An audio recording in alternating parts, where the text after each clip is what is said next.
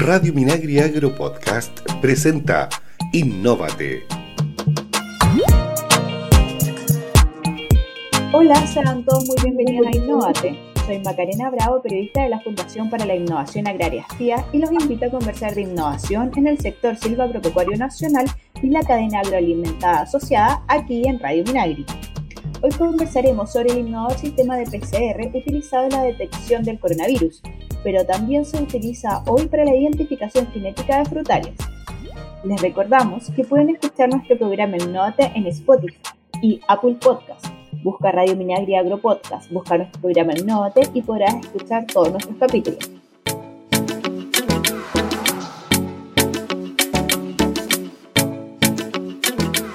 Estamos de regreso en Innovate en Radio Minagri y le damos la bienvenida a la investigadora del Centro de Estudios Avanzados en Fruticultura, CEAF, y además es bioquímica de la Pontificia Universidad Católica de Chile y doctora en Ciencias Silvagropecuarias y Veterinaria de la Universidad de Chile, Verónica Guascardo.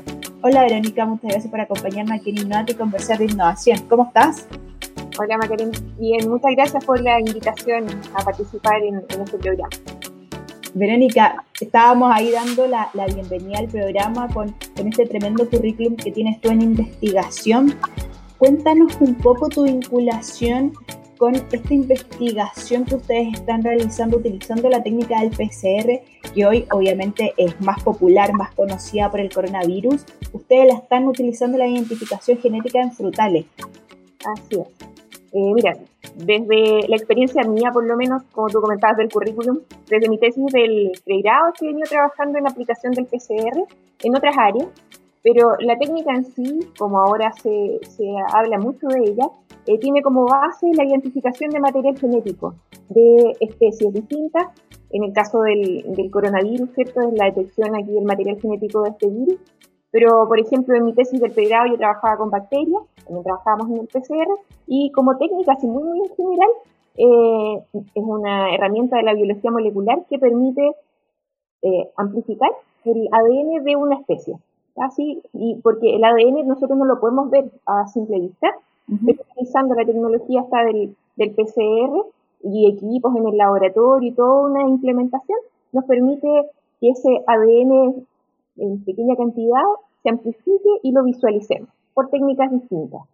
Nosotros específicamente en CA, eh, como somos un centro de investigación, siempre hemos utilizado esta técnica, por ejemplo, en estudios de genes, de cómo, cómo eh, en la parte más de ciencia básica. Pero también eh, nosotros en SEAF tenemos un programa de mejoramiento genético para el desarrollo de portainciertos eh, de frutales, eh, de carosos.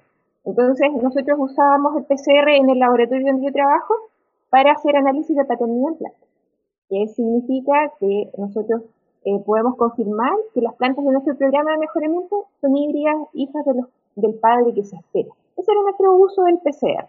Perfecto, o sea, vienen trabajando con, con, esta técnica hace ya varios años.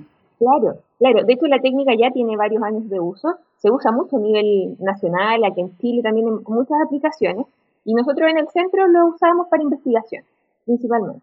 ¿ya? Perfecto. Verónica, ¿y cómo podemos visualizar un poco, eh, porque ya sabemos cómo se realiza el PCR a los humanos eh, para, para, el, para identificar el tema del coronavirus, pero ¿Cómo lo podemos asociar e identificar en los frutales? En el caso de los frutales, por ejemplo, lo podríamos así generalizar como a dos temas principales. La aplicación del PCR para detección de patógenos, tal como en el área humana. Eh, hay virus, hay bacterias y hongos que afectan a las plantas y que producen enfermedades. Y muchos de esos eh, microorganismos tú no los puedes detectar también porque no producen síntomas. Entonces, el PCR se utiliza, por ejemplo, a partir de hojas, así como la muestra nasofaringia es la utilizada para la detección del, coronavirus. Acá, por ejemplo, se usan hojas. Y a eso se procesa, lo mismo que se hace con las muestras del PCR en equipos especializados en los laboratorios. Tú puedes, por ejemplo, indicarle a un viverista que sus plantas tienen determinado virus y después pueden afectar a la producción de la fruta, por ejemplo. Y producen manchas en la fruta y después eso para exportación es horrible porque finalmente llega una fruta que no es de la calidad óptima que está esperando un cliente final en el extranjero, por ejemplo. Entonces, Verónica, para poder entender un poco, eh, ¿en qué momento se, se realiza eh, es adecuado, mejor dicho, realizar este, este test? Porque tú nos indicas que, que lo pueden utilizar los viveros. O sea, la idea es cuando recién está iniciando la planta, los primeros años, los primeros días de vida, por decirlo de algún modo. Exactamente. Y así en distintos puntos, pero el, el, vivero, como tú dices, es el punto inicial en la producción de plantas y que finalmente van a llevar a la producción de fruta. Entonces, si nosotros pensamos en estas dos como áreas, que una por una parte era la detección de patógenos, donde usamos PCR, pero por ejemplo en este tema específico del proyecto que nosotros estamos ejecutando ahora con apoyo de FIA, nosotros utilizamos el PCR para identificación en variedades. Entonces, ahí lo que se busca entregar como información a los viveros es que las plantas que ellos están propagando en su empresa sean homogéneas genéticamente y no se produzcan mezclas de variedades que puede ser que finalmente a un productor le lleven, por ejemplo, a que ellos hacen una plantación de muchas hectáreas de una variedad que ellos esperaban producir, pero finalmente cuando llega el momento, por ejemplo, de la floración, ven que hay plantas que florecen antes que las otras, y eso después también se traduce en pérdidas, porque finalmente no llegan a la producción de fruta que ellos esperan.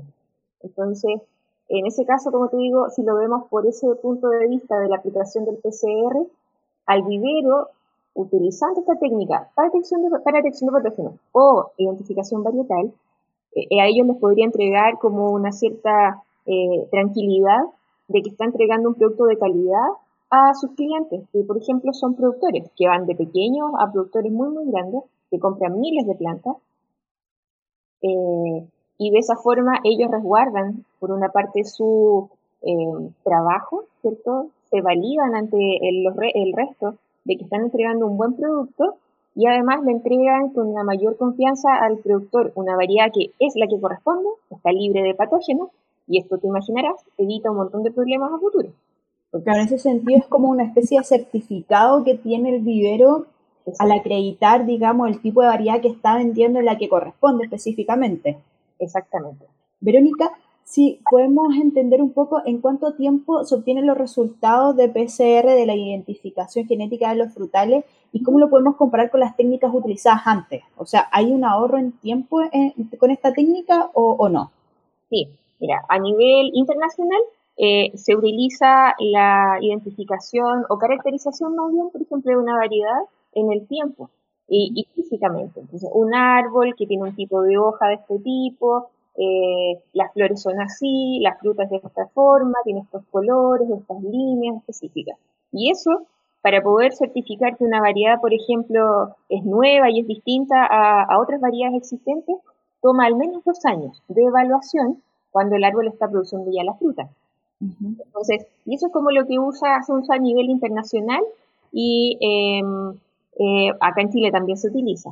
Pero las técnicas que usan em, o la identificación varietal a través de PCR ya permite, por ejemplo, que tú hagas análisis en plantitas de cultivo in vitro, que son plantas muy pequeñas, que no necesitas observar eh, características de si la planta tiene las hojas así o, o crece o produce fruta de esta forma.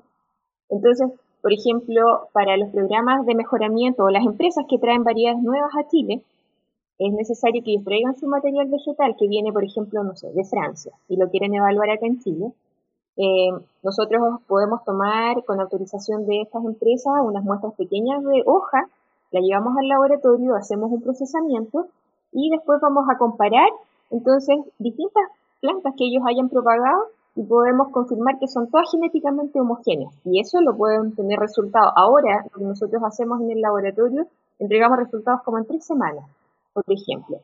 Pero lo que esperamos es que con este proyecto nuevo que estamos desarrollando, como te comentaba, esos tiempos se acorten a una semana, por ejemplo. Y eso... O sea, si comparamos una semana en lo que ustedes están trabajando a dos años, es claramente una cantidad de tiempo significativa y obviamente me imagino que un ahorro en dinero para el productor, pero grandísimo. O sea, el aporte es fundamental para la industria frutícola. Claro. En ese sentido, eh, Verónica, eh, ustedes lo que tú nos comentabas, el, productor, digamos, tiene la certeza absoluta de la variedad que está plantando no tiene que esperar estos dos años ya para, ver el árbol ya en crecimiento y con resultado de producción en la mano. Sí, tal vez ahí, mire, tal vez ahí mezclé un poco dos cosas, pero por una parte el, tiempo necesario, este por ejemplo de los dos años que yo te comentaba, ¿Sí? más bien pensando cuando traen una variedad nueva a Chile que la quieren evaluar. Perfecto. Se evalúa, eh, como te digo, en sus características por al menos dos años.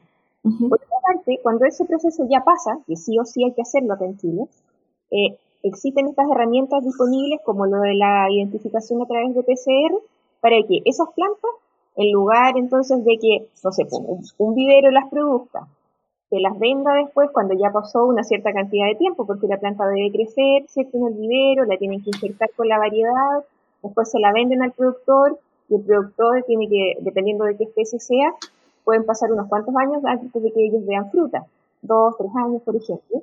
Entonces, la idea es que el, el viverista, por ejemplo, o incluso el productor, antes de comprarle un vivero, pudiese ir, tomar unas muestras de, hojas desde estas plantas que ya están en el vivero con un tamaño determinado y se hagan este tipo de análisis para confirmar que todo es homogéneo y corresponde a la variedad y al, bueno, a la variedad que ellos están comprando. Entonces, si lo vemos desde el punto de vista del productor, claro que ahorras varios años, porque llevaría en cierta forma una planta donde el vivero está demostrando que corresponde, por ejemplo, no sé, a Santina, una variedad de cerezo que, eh, se ha plantado alto, y no que cuando pasen unos años más, dos, tres años, el productor recién se venga a dar cuenta de que tiene una producción irregular, y es porque el vivero no solo le vendió Santina, sino también le vendió otra variedad que no era la que él quería. Porque imagínate en términos económicos, es todos los años de manejo, de cuidado, de personas que trabajar y después está esperando producción y finalmente no producen lo que esperan porque no era la variedad que, ellos habían comprado. Perfecto, Verónica. Muy interesante el proyecto que ustedes están realizando. Ya para ir finalizando la entrevista, ¿qué mensaje del desarrollo y la innovación que ustedes están desarrollando le podrías dar a nuestros auditores? ¿Una invitación, a lo mejor algún consejo para dar el paso hacia la innovación, desde tu experiencia? Desde mi experiencia como investigadora específicamente, que es distinto de cuando uno ya viene trabajando en temas aplicados, es que hay que tener mucha paciencia, hay que aprender y hay que conversar. Yo creo que esa es una de las cosas más importantes y que a mí me ha servido mucho eh, en el desarrollo desde, desde que empezamos a armar este proyecto, es el contacto con las empresas, con las instituciones. Porque nosotros en el laboratorio de repente eh, tenemos capacidades, tenemos equipos, conocimientos, pero de repente nosotros creemos que lo que nosotros hacemos es importante. Pero afuera hay otras necesidades y de repente no es necesario llegar con una super solución, sino más bien conversar y conversar con agrónomos. Yo soy bioquímico, como tú decías, conversar con agrónomos, por ejemplo, que han detectado que hay problemas afuera y, y en esas conversaciones te das cuenta de que tal vez lo que para ellos era como imposible resolver, en realidad era algo simple porque lo podíamos hacer nosotros en el laboratorio. Entonces, para cualquier tema de innovación, eh, desde, como te digo, desde el punto de vista de quienes trabajamos en investigación, es abrir eh, como la forma en cómo vemos las cosas. Eh, es salir tal vez de eso que era investigación básica, que es muy válido y yo lo hago igual, pero cómo nosotros con las herramientas del laboratorio podemos resolver una necesidad y, hacer algo aplicado, que finalmente a mí me motiva mucho. Por eso, porque después alguien llega con una duda y nosotros con las herramientas de tantos años de estudio, finalmente podemos llegar a dar una respuesta. Y eso va a llevar a un cambio afuera, a un cambio en cuanto a orden, a, ahorro de recursos. Eh, y entonces, yo agradezco harto el, el, apoyo que nos está dando FIA, por ejemplo, con este proyecto, porque finalmente eh, hemos podido, estamos desarrollando capacidades que como centro habíamos estado limitados por recursos, por ejemplo, y que ahora nos permiten entonces trabajar con viveros, trabajar con el SAC, trabajar con empresas, representantes de programas de mejoramiento extranjero, con productores, eh, y esta para nosotros es la base de, como para el levantamiento de más información. Ahora estamos trabajando en esto, pero esperamos para más adelante poder desarrollar otros proyectos porque ya han salido temas que tal vez los podemos explicar nosotros a través de otros proyectos de innovación. como eh, te decía hace un rato, de repente no es tanto que haya que partir desde algo muy, muy básico, pero hay que conversar, esa es la, el comienzo. O sea, ustedes están abiertos a escuchar las problemáticas que tiene el sector y ver de qué manera desde la, desde la vereda que ustedes están de la investigación puedan dar respuesta a estas problemáticas. Exactamente. Y así tengo otros compañeros que están trabajando en otros temas ahora y como te digo, de repente para un vivero tal vez era como, oh, no sé cómo resolver o mejorar esta, eh, no sé, este punto en, en nuestra cadena productiva pero un compañero que trabaja en el área de fisiología, por ejemplo, puede entender el tema del desarrollo de las raíces y, pueden conversar y con eso formular otro tipo de proyectos y estamos en eso. Entonces, Verónica, este, el servicio que tú nos comentabas ya está disponible la gente que nos está escuchando que se interesó, que necesita a lo mejor un vivero, un productor, quiere hacer el análisis genético de, de sus frutales. ¿Cómo se puede comunicar con usted y cómo puede participar de la iniciativa? Sí, ya estamos, en este momento, como te decía, utilizamos una técnica que, o sea, entre dos años y tres semanas, de todas maneras, ya es un ahorro de tiempo. Eh, nos pueden contactar, pueden entrar, por ejemplo, a la página web de SEAF, que es www.seaf.cl, o me pueden contactar directamente a mi correo electrónico. Mi nombre es Verónica Guajardo, el correo es vguajardo.seaf.cl Em, y ahí podemos estar en contacto. Hay algunas especies que ya estamos trabajando, pero en colaboración también con los que necesiten, eh, podemos desarrollar también este sistema para otras especies que aún no están dentro de nuestro, nuestra línea de trabajo.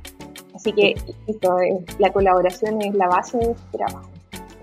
Perfecto, Verónica, muchas gracias por acompañarnos aquí en Innovat y conversar de innovación. Que estés muy bien. Muchas gracias, que estés muy bien.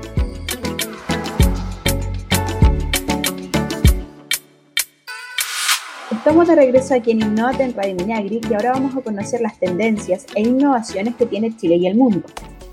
Hoy les contamos sobre la tecnología satelital y los algoritmos de análisis de Big Data que se utilizan para medir los recursos forestales.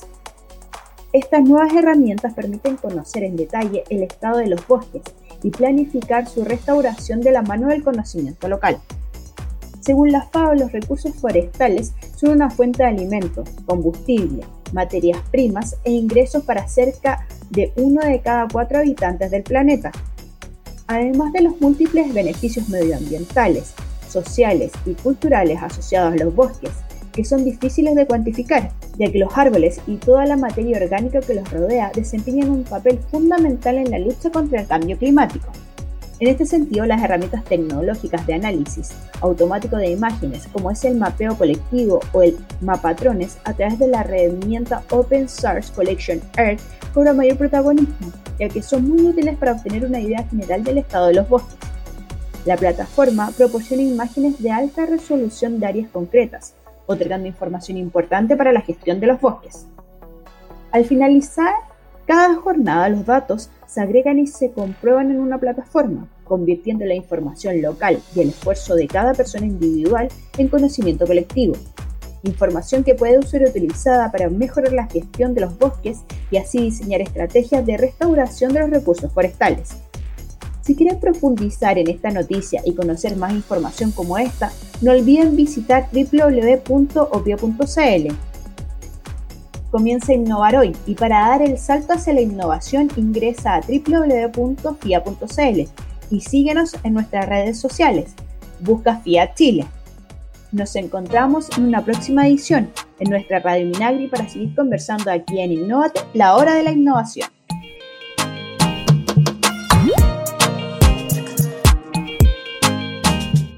Innovate es una iniciativa de FIA y FUCOA del Ministerio de Agricultura. Escucha este y otros programas de Radio Minagri Agro Podcast en el sitio web www.radiominagri.cl y síguenos también en Spotify y Apple Podcast.